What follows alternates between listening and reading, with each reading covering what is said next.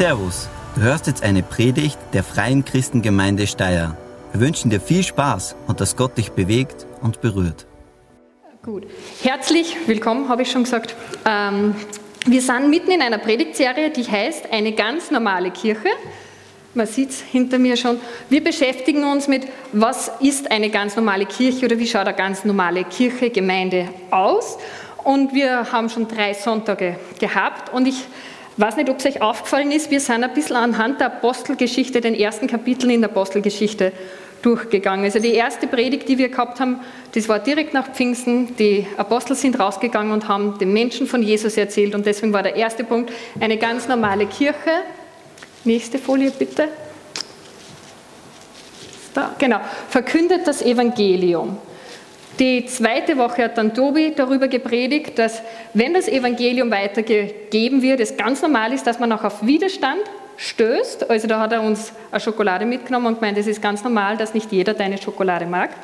Und so ist es auch ganz normal, wenn ich von Jesus rede, dass nicht jeder das cool findet und das gerade passend findet. Oder die Nika sagt man, manchmal magst du schon Schokolade, aber vielleicht gerade nicht um die Uhrzeit, wo es da angeboten wird. Also es kann auch manchmal sein, dass es einfach ein unpassender Zeitpunkt ist und man deswegen mit Widerstand rechnen darf. Den dritten Sonntag, ähm, die Apostel haben Widerstand erlebt, sind dann zur Gemeinde, zur Kirche zurückgegangen und da wurde gebetet, das 424-Gebet und da heißt eine ganz normale Kirche betet im Willen Gottes. Und nun gehen wir da weiter in der Apostelgeschichte. Und für die, die die Apostelgeschichte gut kennen, wissen schon, was euch heute erwartet. Für die anderen, die will ich vorwarnen, weil wenn ich die Wahl gehabt hätte, hätte ich nicht unbedingt diese Texte ausgewählt zum Predigen. Ähm, ja, das hat mehrere Gründe, auf die kommen wir eh gleich noch. Ähm, und zwar die Warnung, es geht heute um Geld, um Großzügigkeit, um Sünde und Gericht. Ja, krasse Kombination, oder? Juhu! Also, Lukas, der ja die Apostelgeschichte geschrieben hat, vom Heiligen Geist inspiriert, hat mich nicht gefragt, ob er das da reinschreiben sollte. Ähm, Im Kigo wählen wir die Themen immer aus, also diese Texte waren da noch nicht unbedingt Thema, werden wahrscheinlich auch nicht in naher Zukunft kommen. Mein Sohn beschwert sich immer, ich kenne schon alles. Ja, manches wirst du einfach später erfahren. Da muss er durch. Genau. Also es geht um Großzügigkeit und noch weiteres und ich glaube, ich ich bete noch und dann steigen wir gleich im Bibeltext ein. Herr Jesus, du gibst uns auch herausfordernde Texte manchmal in der Bibel, an denen wir auch wachsen und reifen dürfen.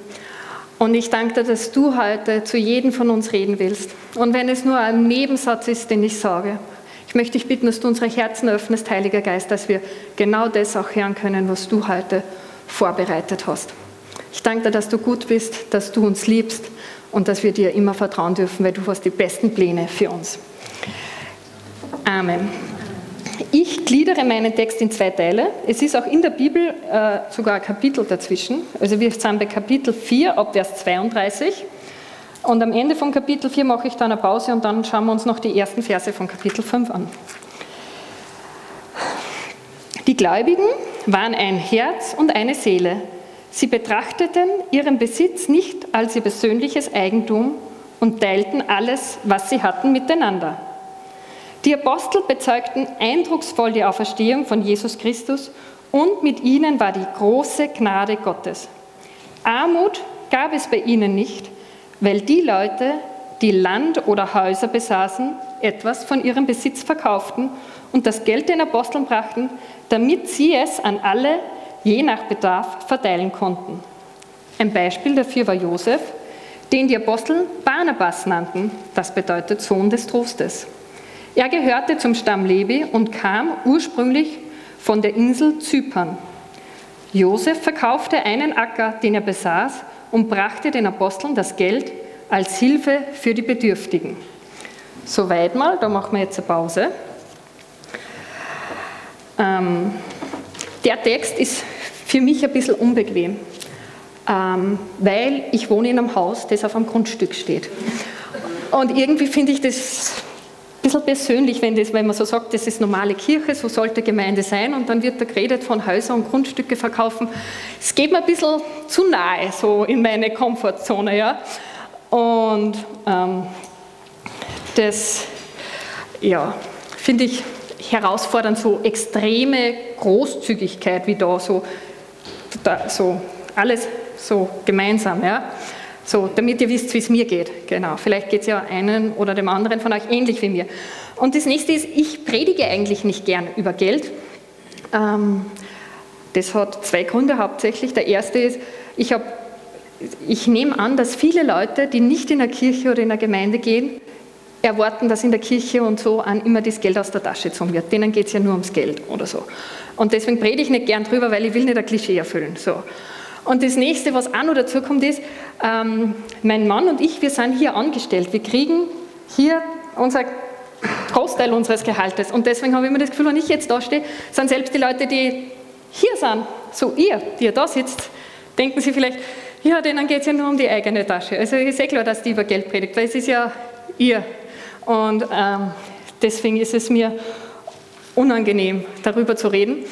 Ähm, also wenn es euch unangenehm ist zuzuhören, dann könnt ihr mit mir mitfühlen.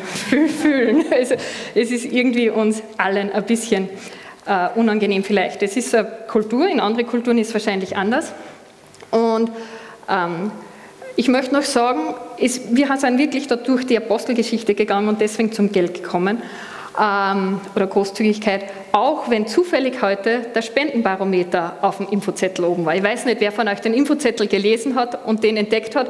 Wir hatten letzten Sonntag Mitgliederversammlung und da wurde den Mitgliedern mitgeteilt, dass wir unser Spendenziel in dem Jahr äh, noch nicht erreicht haben, dass wir da eigentlich hinten nachhinken. Die Einnahmen sind nicht so hoch wie die Ausgaben. Und dann wurde von den Mitgliedern der Wunsch geäußert, doch regelmäßig die Gemeinde darüber zu informieren. Wir haben noch überlegt, wie machen wir das? Das wird jetzt ab und zu am Infozettel sein. Könnt ihr schauen, wie schaut es aus mit dem Spendenziel? Erreicht die Gemeinde das oder nicht? Ähm, nur so als Info für euch. Wenn ihr dazu Fragen habt, kommt danach. Ich will jetzt gar nicht recht viel mehr noch sagen dazu, weil es ist so schon herausfordernd genug für mich, das ganze Ding. Ähm, die Bibel ist unsere Richtschnur als gläubige Jesus-Nachfolger. Und in der Bibel wird sehr viel über Geld geredet. Äh, Geld war ein Lieblingsthema von Jesus, das ist euch vielleicht gar nicht bewusst, aber er hat sehr viel darüber gesprochen. Ich glaube auch, weil Geld so einen großen Einfluss auf uns Menschen hat und er einfach da wirklich klar kommunizieren wollte und uns warnen wollte. Und das vierte Normal, das ich jetzt mitgenommen habe, ist eine normale Kirche lebt Großzügigkeit. Da kommt jetzt noch was dazu bei der Folie. Genau. Eine normale Kirche verkündet das Evangelium, äh, stößt auf Widerstand, betet im Willen Gottes und lebt Großzügigkeit. In dem Text, den ich vorgelesen habe, ich werde jetzt nicht nochmal alles durchlesen, gibt es abgesehen von dem, dass Kirche Großzügigkeit lebt, noch ein paar andere Dinge, die drinnen sind und drei möchte ich rausgreifen, um euch mitzugeben. Das erste, was wir auch daraus lernen, ist, Not trifft auch Christen. Es gab in der Gemeinde Leute, die bedürftig waren, die Unterstützung brauchen. Das heißt nicht, wenn du jetzt sagst, ich folge Jesus nach, dass ich nie wieder Herausforderungen im Leben habe, dass eine Hungersnot, die das Land trifft, mich dann nicht treffen würde, ähm, dass eine Teuerung, die im Land ist, mich nicht treffen. Also auch als Christen sind wir von Not betroffen, aber wir sind nicht alleine in der Not. Das ist das, was uns die Bibel sagt. Wir sind nicht alleine, aber es kann uns Not auch treffen. Aber wir dürfen dann wissen, wir haben eine Gemeinschaft, wir haben Gott und auf den dürfen wir uns trotz allem verlassen. So wie diese Leute, die bedürftig in der Gemeinde waren, erlebt haben, dass in der Gemeinde für sie gesorgt wurde. Das Zweite, äh, was ich voll auffällig finde, ist, ähm, in der Kirche wird oft davon geredet, man sei Glaubensbruder und Schwester. Aber in der Gemeinde in Jerusalem war das keine Floskel, sondern das war echt gelebt. Wenn jetzt, ich habe zwei Schwestern, eine meiner Schwestern in Not wäre, wäre das ein No-Brainer. Natürlich würde ich helfen, ich würde da großzügig geben. Oder so ist es in einer Familie, da hält man zusammen, Blut ist dicker wie Wasser. Und das ist das, was die Gemeinde auch ausgezeichnet haben. Die haben nicht nur geschaut, bin ich blutsverwandt, sondern wir sind in Jesus eine Familie so sehr, dass wir auch unseren Besitz miteinander teilen. Dass wenn es dir schlecht geht, ich von dem, was ich vielleicht zu viel habe, dir was abgebe. Und das finde ich echt, ja, es heißt in dem Text, sie waren ein Herz und eine Seele. Das ist ein wunderbarer Ort, glaube ich, um zu sein, wenn du in einer Gemeinschaft bist, wo du nicht alleine bist, wo du aufgefangen bist, wo du aber auch für andere da bist. Und ein dritter Punkt, den ich auch noch erwähnen möchte, ist, ähm, es wurde Besitz nicht abgelehnt. Also es ist nicht so, dass wenn ich sage, ich will Jesus nachfolgen, ich muss gleich meinen ganzen Besitz verkaufen, sondern es heißt in der Apostelgeschichte immer dann, wenn Not war, hat jemand was verkauft und hat das geteilt. Es war nicht so, dass es äh, falsch ist, Besitz zu haben oder dass es nicht erlaubt ist, als Christ auch reich zu sein. Gott schenkt jedem verschieden viel, wie er aushalten kann. Ich kann vielleicht weniger Reichtum vertragen charakterlich, aber es ist überhaupt kein Problem. Man kann auch reich sein als Christ und das ist voll in Ordnung. Aber wir dürfen nicht nur besitzen und reich sein, wir dürfen auch teilen, wenn Not ist. Jetzt ist die Frage natürlich, sollen wir unsere Häuser verkaufen? Und wo wohnen wir dann? Wir haben noch Gartenhütten, aber die sind kalt zurzeit. Ähm ja, Hintergrund zu diesem Text ist, ähm, es gab damals keinen Sozialstaat wie in Österreich. Also in Österreich wird so ziemlich jeder, also fast jeder, nicht alle, vom Staat aufgefangen. Also es gibt eine Pensionsvorsorge, es gibt eine Krankenversicherung, es gibt eine Mindestsicherung. Also wir leben in einem sehr glücklichen Land eigentlich, muss man sagen. Im Gegensatz zu vielen anderen Ländern dieser Welt ist es bei uns nicht so schnell möglich, ganz durch das Netz durchzufallen. Also wir haben ein bisschen eine Absicherung. Damals hat es das nicht gegeben. Du, solange du gearbeitet hast, hattest du Einkommen. Warst du zu alt zu arbeiten, hattest du kein Einkommen mehr. Entweder du hattest gespart oder deine Kinder haben dich versorgt. Deswegen war es auch wichtig, viele Kinder zu haben, damit die dich versorgen, wenn du alt bist. Ähm, wenn du kinderlos warst, war es einmal schwierig. Und vor allem war es schwierig, wenn du Frau warst und vielleicht Witwe warst. Dann hattest du keinen Mann mehr, der das Geld verdient hat. Und wenn du kinderlose Witwe warst, dann gute Nacht, so ungefähr. Du warst angewiesen auf Almosen von Mitmenschen, weil der Staat dich nicht versorgt hat. Der zweite Punkt, der uns unterscheidet von der Gemeinde in Jerusalem, ähm, um die es da jetzt geht, ist, die Leute, also Jesus nach, nach der Kreuzigung und der Auferstehung, war noch eine Weile bei den Jüngern und dann ist er in den Himmel aufgefahren und hat gesagt, ich komme bald wieder. Und die haben unter bald offensichtlich ganz was anderes verstanden wie Jesus, ähm, weil wir warten immer noch. Und die haben erwartet, das ist wirklich bald. Das heißt, wenn die vielleicht zwei Grundstücke gehabt haben oder zwei Häuser, was brauche ich ein zweites Haus, das ich irgendwann meinen Kindern vererben möchte oder so?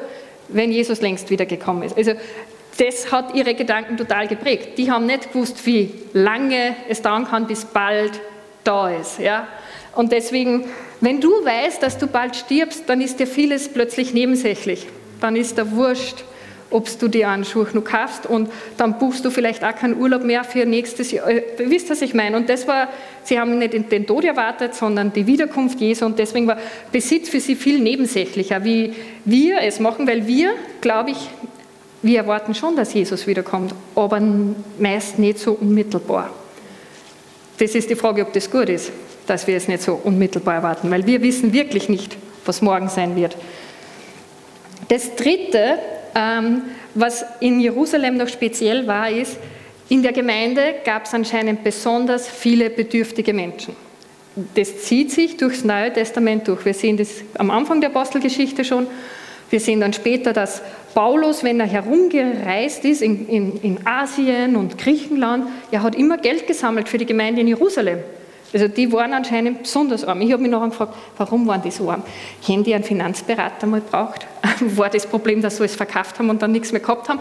Ähm, ich habe versucht herauszufinden, warum war gerade die Gemeinde so arm, dass alle anderen da immer unter... Also am Anfang hat die Gemeinde das noch selbst gemacht und als da später das aufgebraucht war, haben noch andere Gemeinden aus der ganzen großen Region die eine Gemeinde unterstützt. Es ist nicht so einfach, da jetzt die Antwort zu finden. Ich habe Kommentare gelesen und weiß ich was. Ähm, es dürfte eine Kombination von mehreren Gründen gewesen sein. Das erste ist ähm, die Landschaft in Judäa, also das Gebiet rund um Jerusalem, das ist sehr eine trockene Landschaft. Das heißt, du bist total angewiesen, dass wirklich ab und zu Regen kommt, um überhaupt, dass da was wächst. Und deswegen war das auch viel herausfordernder, dort ähm, dich selbst versorgen zu können mit landwirtschaftlichen Gütern.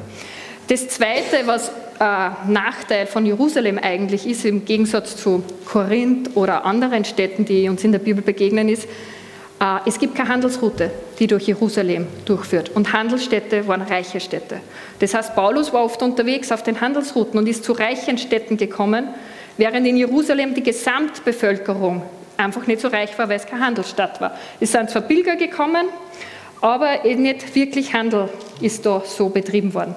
Äh, dritter Grund, warum die Gemeinde vielleicht auch noch mehr Armut hatte, ist, ähm, man nimmt an, dass viele Jesus-Nachfolger ursprünglich in Galiläa zu Hause waren. Also da, wo auch Petrus und Andreas zu Hause waren und da war auch Jesus oft. Und als dann die erste Gemeinde in Jerusalem entstanden ist, sind vielleicht viele Christen von Galiläa nach Jerusalem gegangen, um in dieser Gemeinde zu sein. Jetzt bist du in Galiläa, typischer Beruf wäre Fischer. In Jerusalem tust du als Fischer ein bisschen schwer, weil es gibt nicht wirklich einen See. Dann ist es schwierig, dir einen Job zu finden mit deiner Ausbildung.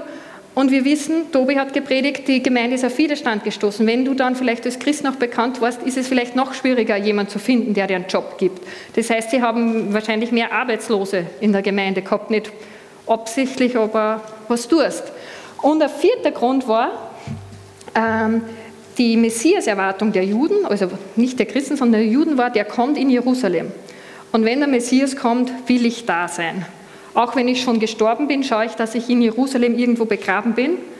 Und dann, bei, wenn der Messias kommt, dann gibt es die Totenauferstehung und dann bin ich mitten dabei.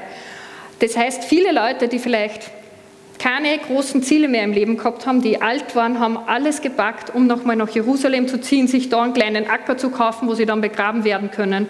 Deswegen dürfte die Gemeinde in Jerusalem dann auch viele alte Leute gehabt haben, die nicht mehr arbeitsfähig waren die dann gewartet haben, mehr oder weniger auf den Tod, aber dann haben sie sich bekehrt, haben Jesus kennengelernt, aber die wirtschaftliche Situation war nicht einfach für sie. Und das ist auch etwas, was eventuell uns auch in unserem Text begegnet. Da wird nämlich Josef, genannt Barnabas, vorgestellt. Und da heißt am Anfang, dass die Gemeinden Besitz verkauft haben. Und dann heißt, ein Beispiel dafür war Josef, den die Apostel Barnabas nennt man. Also das ist der Typ, der da mit Paulus unterwegs war. Ähm, er gehörte zum Stamm Levi. Die Leviten waren die, die eigentlich im Tempel gedient haben.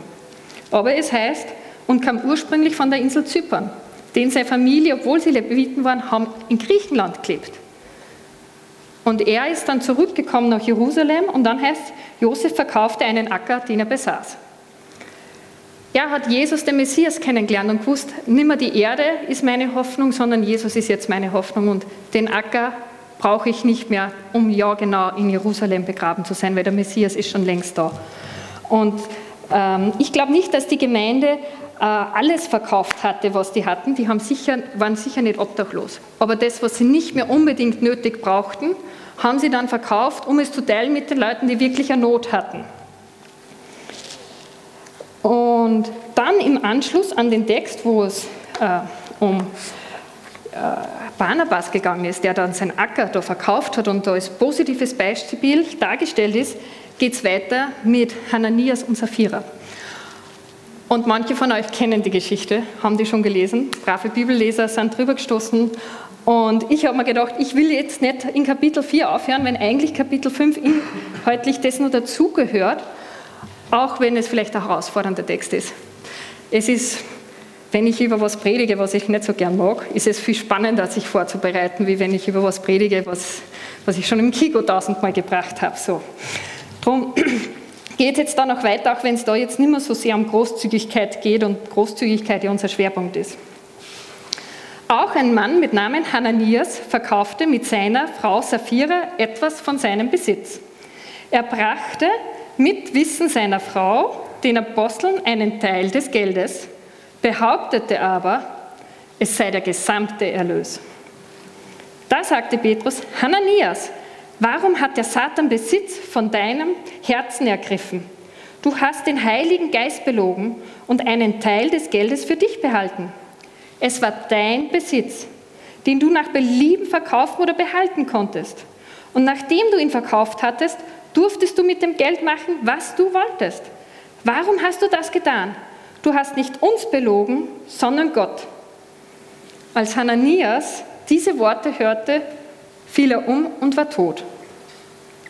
Jeder, der von der Geschichte erfuhr, war entsetzt.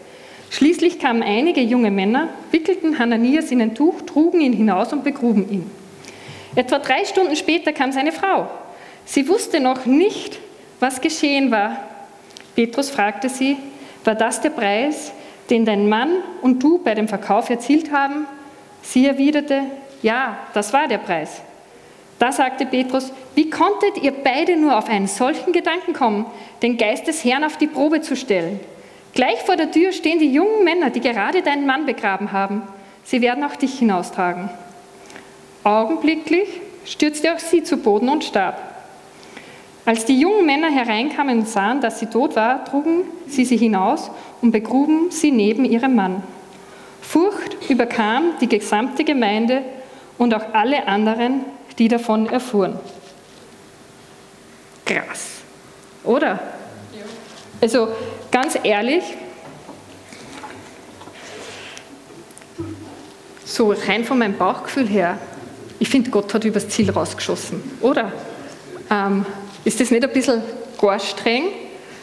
Ich meine, wir wissen von Paulus, der hat die Christen verfolgt, was war seine Strafe? Drei Tage blind. Also, wo ist da die Balance, so wenn ich das so ganz ehrlich mal fragen darf. Ähm, wir reden über einen Gott der Liebe, der Vergebung, der zweiten Chance und dann richtet der da ein Ehepaar einfach hin. Ich verstehe es, warum nicht viel über diese Stelle in Gemeinden gepredigt wird. Ja? Und ihr werdet auch verstehen, warum wir nicht im Kigo jetzt darüber reden, weil das würde mehr Fragen machen, äh, als wir zu dem Zeitpunkt im Leben wollen. Warum hat Gott jetzt Hananias und Sapphira so hart bestraft? Ähm, das habe ich mich gefragt. Sie wollten einen Teil von ihrem Erlös spenden. Das ist ja eigentlich eine gute Sache. Also das war gut. Ja? Also das, was sie getan haben, sie haben einen Teil von dem, was sie da verkauft haben, gespendet, um den Bedürftigen zu geben. Das war vollkommen gut, ja? Dieser Gedanke. Es war auch okay, dass sie nur einen Teil spenden wollten. Das war nicht das Problem. Sie hätten auch gar nichts spenden können, wäre auch okay gewesen. Ähm, aber sie wollten einen Teil spenden, aber den Ruhm haben, als hätten sie alles gespendet, was sie verkauft haben. Und ähm, ich weiß nicht genau ihre Motive, aber manchmal ist es auch so, dass man mit einer guten Tat sich vielleicht auch versucht, Einfluss zu erarbeiten. Und wenn wir schauen, was hat Jesus seine liebsten Gegner, mit denen er am meisten diskutiert hat, waren wer? Die Pharisäer. Warum hat er mit ihnen diskutiert? Weil sie scheinheilig waren, weil sie heilig getan haben, ohne dass es innen drinnen waren. Und ich glaube, das ist das, warum dort auch so viel Dramatik in der Geschichte ist. Es geht um Scheinheiligkeit, um Leute, die wollen heiliger scheinen, ähm, als sie es vielleicht waren. Und es wäre okay gewesen, hätten sie weniger gegeben. Aber sie wollten den Ruhm und die Anerkennung, den Dank haben, als hätten sie alles gegeben. Sie wollten vielleicht wichtiger oder besser erscheinen. Und die Bibel beschreibt Satan als Vater der Lüge. Und sie haben Lüge und Betrug in die erste Gemeinde gebracht. Was auch noch ist, ist es war kein äh, Moment der Schwäche. Also manchmal erwischt dich vielleicht jemand auf dem falschen Fuß und du sagst dann nicht mehr ganz die Wahrheit oder ihr, ihr also versteht was ich meine? Dieses Ehepaar hat es geplant. Sie hatten viele Möglichkeiten auf dem Weg abzubrechen und sagen, hey na, seien wir ehrlich. Ähm, aber sie haben sich in dem ganzen Prozess des Verkaufs und des Gebens immer wieder dafür entschieden, bei der Unwahrheit zu bleiben, um den Ruhm zu kriegen. Und ich bin überzeugt, selbst im, im, am Schluss, wenn sie in die Gemeinde gekommen wären und ihnen bewusst worden wäre, was sie da jetzt eigentlich versuchen zu machen und sie wären auf die Knie gefallen, dann wären sie nicht tot umgefallen. Also ich glaube nicht, dass sie keine Möglichkeit gehabt hätten, die Wahrheit zu wählen. Und sie wussten von Jesus. Und sie wussten, dass Jesus gesagt hat, ich bin der Weg, die Wahrheit und das Leben. Aber sie haben die Lüge gewählt und haben dadurch auch Satan äh, ja, irgendwie auch ein, ein, einmal ein Einfallstor in die Gemeinde gebracht. Und ähm, ich glaube, dass Gott deswegen auch ganz klar sagen wollte, ich muss äh, ganz klar zeigen, es ist nicht okay, permanent oder über einen längeren Zeitraum hinweg Sünde zu wählen, Betrug zu wählen und deswegen vielleicht die Strafe so krass ausgefallen ist. Auch wenn ich es immer noch krass finde. Vielleicht hätte man das noch anders machen können, würde ich denken. Aber ich bin nicht Gott. Ähm, Im Paradies ist Satan als Schlange, hat er Adam und Eva mit einer Lüge verführt. Er hat gesagt, wenn ihr von dem Baum esst, ihr werdet sein wie Gott. Es war Lüge, die die erste Beziehung zwischen Menschen und Gott zerstört hat. Und diese Lüge und die ganze Folge von Sünden hat Jesus ans Kreuz gebracht. Jesus ist am Kreuz für Sünde gestorben. Es hat Gott alles gekostet, um die Sünde auszulöschen, die Sünde zu besiegen. Und deswegen ist es keine Lappalie, wenn ich sage, ich wähle bewusst weiterhin Sünde, weil es Gott schon einmal alles gekostet hat und die Beziehung kaputt war. Und Gott ist nichts wichtiger wie das, dass unsere Beziehung stimmt. Ähm, gestern hat mir mein Sohn gesagt, dass wenn er einen Freund besucht, er dem manchmal sagt, na, wir dürfen nicht mehr Computer spielen, weil ich habe schon zu Hause meine Medienzeit gehabt. Und der Freund sagt zu ihm, lügst halt die Mama an und sagst, wir haben Lego gespielt. Und ich war froh, dass mein Sohn mir die Wahrheit sagt. Weil wenn der beginnt, mich anzulügen, zerbricht unsere Beziehung, weil ich ihm nicht mehr vertrauen kann. Und deswegen ist mir auch wichtig, dass ich meinen Kindern die Wahrheit sage, ähm, damit sie mir vertrauen können, weil das Beziehung baut. Und wenn wir Lüge in eine Beziehung reinbringen, dann zerbricht zu viel. Und das ist das, was Gott klar machen wollte. Hey, Lüge hat in unserer Beziehung nichts verloren. Sei doch ehrlich vor mir. Ich kenne dich ja sowieso. Also Gott hatte kein Problem damit, dass sie nicht alles geben wollten. Aber zu denken, ich kann Gott belügen und dafür Ruhm haben, das war ein massives Problem. Möchte jetzt diesen schwierigen Teil abschließen und zurück zum Normal kommen, was jetzt emotional vielleicht ganz schwierig ist. Ähm, ja, heute dürft ihr mit mir eine Achterbahnfahrt machen. Ähm, es ist normal für eine Kirche, Großzügigkeit zu leben. Großzügigkeit ist etwas, was Gott auszeichnet. Er ist nicht nur großzügig, er ist Großzügigkeit. Er hat uns so reich beschenkt mit einem wunderbaren Planeten. Er hat seinen Sohn gesandt, der sein Leben hingegeben hat, damit wir ein neues Leben haben dürfen, wo unsere Sünde vergeben ist, wo wir nicht irgendwas leisten müssen, sondern einfach nur bereuen müssen, glauben müssen. Gott ist Großzügigkeit und deswegen ist es für Kirche normal, Großzügigkeit zu leben. Ich glaube nicht, dass wir alle jetzt aufgefordert sind, Häuser und Grundstücke zu verkaufen. Aber in, dem, in der Situation, wo wir sind, sind wir aufgefordert, großzügig zu leben. Das heißt, für mich bedeutet Großzügigkeit wahrscheinlich was anderes wie für Annette oder für Sonja, weil wir alle eine andere Lebenssituation haben. Und was für mich großzügig ist, ist vielleicht für euch zu viel oder zu wenig an Großzügigkeit. Um es jetzt noch ein bisschen praktischer zu machen, wir kommen jetzt in den Advent hinein. Der Advent ist die Zeit des Schenkens, des, die Zeit des Spendens, dann gibt es die Licht im Dunkelgala und alle Leute geben viel. Und ich finde das super. Aber ich glaube, als Christen, als Nachfolger von Jesus ist Großzügigkeit nicht auf vier Wochen im Jahr beschränkt, sondern ist Großzügigkeit ein Lebensstil, den ich habe. Und ich persönlich merke, Großzügigkeit ist nicht etwas, was für mich ganz natürlich ist sondern ich muss mich immer wieder bewusst dafür entscheiden. Ich bin jemand, der es liebt, an Sicherheitspolstern Geld zu haben. Schon als Kind habe ich gern gespart. Also ich habe echt immer gedacht, ich spare und habe mich dann gewundert, warum meine Schwestern immer mehr Geld in der Spardose haben. Also das ist mir bis heute ein Rätsel. Ich weiß nicht, warum, ich, warum haben die mehr Geld in der Spardose, obwohl die nicht so sparsam waren wie... Also das war meine Kindheit und das verfolgt mich immer noch. Ich muss wahrscheinlich ein Befreiungsgebet einmal machen. Also ich habe gerne einen Sicherheitspolster, ich spare gern, damit ich weiß, wenn es schlecht wird, habe ich Sicherheit. Aber Geld ist nie meine Sicherheit. Gott allein ist meine Sicherheit. Also da kann man auch Amen sagen. Ich glaube, das ist echt. Geld ist nie unsere Sicherheit. Gott allein ist unsere Sicherheit. Amen. Ja, genau. Und ähm, mir ist bewusst, dass jetzt alles teurer wird. Rundherum wird geredet. Heute hat mir mein Schwiegervater gesagt, wie wunderbar ist es, dass wir in einem Saal sein können, wo noch geheizt wird. Nicht mehr alle Kirchen können ihre Räumlichkeiten, gerade wenn es große Kirchen sind, jetzt mit Strom noch heizen. Und wir dürfen da mit Strom sitzen. Und ich kenne die Gedanken zu Hause, wow, wird sich das alles ausgehen? diese Woche kommt die Lilo heim mit der ersten Info für den Skikurs, der Gott sei Dank deutlich weniger kostet, wie der Lehrer am Schulanfang gesagt hat. Also es war am Anfang so viel, 500 Euro circa wird der Skikurs kosten, jetzt waren es deutlich unter 300 Euro. Und wir gesagt, puh, ja, und die Lilo, ich würde schon gern mitfahren. Und wir, ja, das soll sich ausgehen im Budget. Kurz darauf kommt der Team mit einer Projektwoche, wo die von der Schule fahren.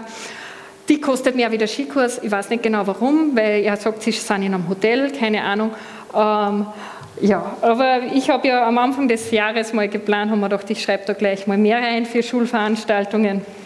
Genau, ich kenne dieses Gefühl, dass ich vielleicht alles nicht ausgehen wird. Ja? Also wenn ihr so seid wie ich, dann sind wir in einem Boot. Aber vielleicht sind manche von euch und sagen, okay, ja, es ist alles teurer geworden, aber es geht sich eh noch alles locker aus. Oder manche, die äh, sind vielleicht in noch einer anderen Situation, die sagen, ich habe eigentlich noch Schulden und ich muss einmal schuldenlos werden. Ähm, also wir, finanziell schaut es wahrscheinlich bei uns allen am Konto ganz unterschiedlich aus. Und ähm, deswegen ähm, ist es auch ganz individuell, was du wahrscheinlich jetzt aus der Predigt dann mitnehmen kannst. Aber trotz allem, für mich auf jeden Fall gilt, Gott ist meine Sicherheit und nicht das Geld. Ähm, was ich für mich, ähm, ich glaube, das war im Oktober, wie wir in Amerika waren, mir ganz klar geworden ist, dann, wenn ich vielleicht das Gefühl habe, ich kann mir Großzügigkeit nicht mehr leisten, kann ich mir es nicht leisten, nicht großzügig zu sein. Weil Großzügigkeit, Großzügigkeit zu leben, ist eine Charaktereigenschaft Gottes, es ist sein Wille für uns. Und ich bin überzeugt, wenn wir in Gottes Willen leben, dann wird er uns segnen und wird uns versorgen. Und dann, wenn ich glaube, ich muss eigene Pläne machen, wie es sich ausgeht, und ich streiche es erst beim Geben, das kann ich mir eigentlich nicht leisten. Ich kann mir vielleicht leisten, dass ich sage, wo können wir äh, als Familie sparen, aber ich kann mir nicht leisten, nicht mehr großzügig zu leben. In Malachi 3 äh, das ist noch im Alten Testament, da fordert äh, Gott die Israeliten auf, 10% ihrer Erträge äh, in den Tempel zu bringen. Und wir reden nicht oft über das 10% irgendwo hinbringen eigentlich in der Gemeinde, aber ähm, diese Stelle ist so krass, dass ich sie heute vorlesen möchte. Da sagt äh, Gott zu dem Volk, Bringt den kompletten zehnten Teil eurer Ernte ins Vorratshaus, damit es in meinem Tempel genügend Nahrung gibt. Und dann verspricht er ihnen Folgendes. Stellt mich doch damit auf die Probe, spricht der allmächtige Herr, ob ich nicht die Fenster des Himmels für euch öffnen und euch mit unzähligen Segnungen überschütten werde. In dem Text, den wir gehabt haben mit Hananias und Saphiras, heißt es, warum stellt ihr Gott auf die Probe? Da ist es ihnen äh, vorgeworfen worden. Aber in diesem Text, und das ist, glaube ich, der einzige Text, wo Gott sagt, stell mich doch auf die Probe. Wenn du großzügig gibst, auch in diesem Kontext, wenn es da jetzt war, in den Tempel geben, aber ich glaube, das betrifft alle Bereiche, wo wir großzügig leben können.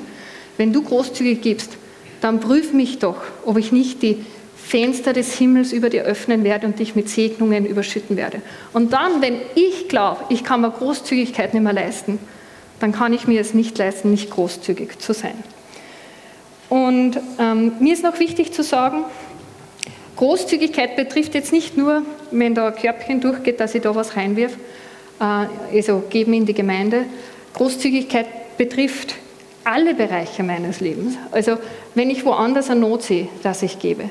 Ähm, Großzügigkeit ist für mich auch, wenn ich im Restaurant gehe, dass ich da auch Trinkgeld gebe. Das äh, jetzt nicht als knausrig rüberkommt. Ähm, Großzügigkeit ist, dass ich meine Zeit verschenke, wenn Leute meine Zeit brauchen. Großzügigkeit ist, dass ich nicht genau abrechne, immer.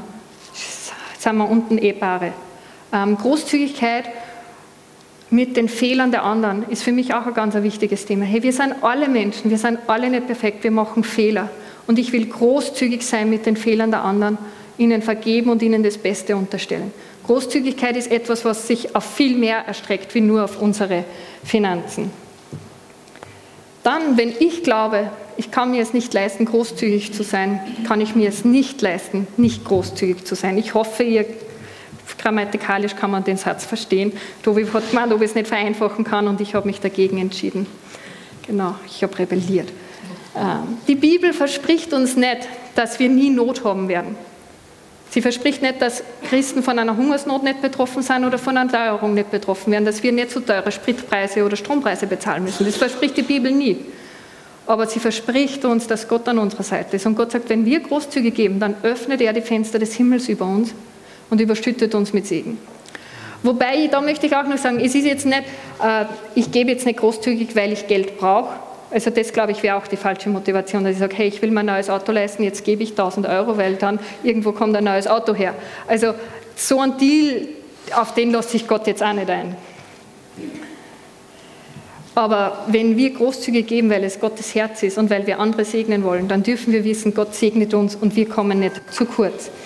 Ich habe jetzt heute sehr viel über großzügig geben geredet. Die Bibel sagt aber viel mehr zum Thema Finanzen. Und ich habe das Gefühl gehabt, wenn ich nur von Großzügigkeit rede, vielleicht ist es ein bisschen unausgegoren und dann geht jemand raus und ähm, es kommt was Falsches raus.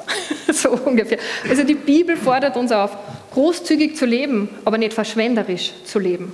Es ist ein Unterschied zwischen Großzügigkeit und etwas zu verschwenden. Die Bibel fordert uns auf der anderen Seite auch raus, sparsam und weise mit unseren Finanzen umzugehen, aber nicht zu horten, also für mich zu sammeln und geizig zu sein. In der Bibel werden wir davor gewarnt, Schulden zu machen. Das heißt, wenn es sich vermeiden lässt in deinem Leben, mach keine Schulden. Das, es ist sehr viel Weisheit in diesem Buch, das vielleicht schon sehr alt ist, aber weil es von Gott ist, ist es nie aus, äh, nicht mehr up to date, sagen wir so. Die Bibel spricht auch, und das ist etwas, was mir nicht so taugt, äh, weil es so mühsam ist, davon Finanzen zu planen. Vielleicht ein Budget mal zu machen und zu schauen, wo gebe ich wie viel hin. Es ist Arbeit, aber es ist auch etwas, was uns von der Bibel her empfohlen wird. Sie spricht davon, dass wir Gott vertrauen sollen und nicht Geld vertrauen sollen. Gott zu lieben und nicht Besitz zu lieben. Menschen zu dienen und nicht dem Wohlstand zu dienen. Und ich glaube, dass es total biblisch ist, den Besitz, den Gott uns geschenkt hat, auch genießen zu können. Das heißt jetzt nicht, dass wir ein Bettelorden werden müssen, sondern das, was Gott uns geschenkt hat, dürfen wir auch genießen. Es ist nichts Schlimmeres für mich, wenn ich mein Kind was schenke und es ist undankbar und es genießt es nicht. Ich freue mich, wenn die die Geschenke, die ich ihnen mache, genießen können. Und so dürfen wir auch das, was wir haben, genießen. Wir dürfen es auch teilen, wenn andere was brauchen. Genau. Die Bibel lernt uns, dass wir großzügig mit unseren Finanzen, mit unserer Zeit, mit unserer Vergebung, mit unserer Liebe, mit unserem Zuhören sein dürfen. Und ich denke, das ist etwas, was auch eine Kultur verändert, wenn wir Großzügigkeit in allen Bereichen leben. Ich möchte Praxis, ich habe da keine fünf Schritte jetzt für euch. Ich möchte einfach für all die, die sagen, hey, ich folge Jesus nach, euch bitten, dass ihr ein paar Momente überlegt, wo bin ich herausgefordert, vielleicht was zu ändern und großzügiger zu sein?